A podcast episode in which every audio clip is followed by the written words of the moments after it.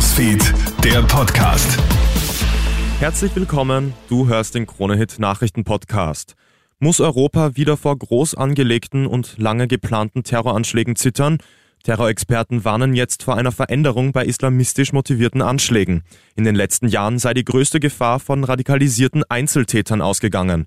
Nun würden sich aber wieder verstärkt international vernetzte Terrorzellen bilden.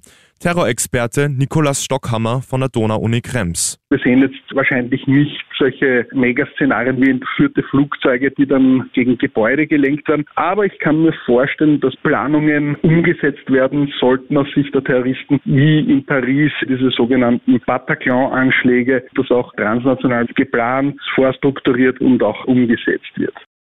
Weil sie wegen Glatteises ins Schleudern geraten ist, erfasst eine 18-jährige Lenkerin heute früh eine 67-jährige Passantin. Die ältere Frau kommt dabei ums Leben. Sie hat gerade bei einer Bushaltestelle gewartet, als plötzlich das Auto auf sie zugekommen ist. Felix Justig von der Kärntner Krone.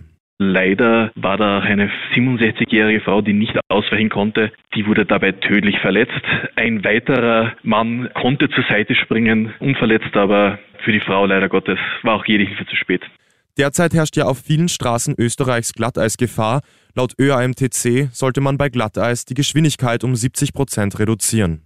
Ein Update zu den Lokalbränden auf der Wiener Donauinsel. Die Polizei hat heute den mutmaßlichen Brandstifter festgenommen. Es handelt sich dabei um einen 46-jährigen Mann. Er ist Angaben zufolge geständig, sein Motiv ist aber noch unklar. Der Mann soll in der Vergangenheit mehrere Brände in Lokalen auf der Donauinsel gelegt haben. In der EU werden bald Barzahlungen von über 10.000 Euro verboten sein. Das haben die Unterhändler im EU-Parlament heute Morgen entschieden. Damit will man den Kampf gegen Geldwäsche vorantreiben.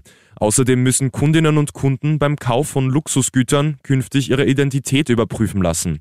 Davon betroffen ist unter anderem der Handel mit Luxusfahrzeugen und Juwelen.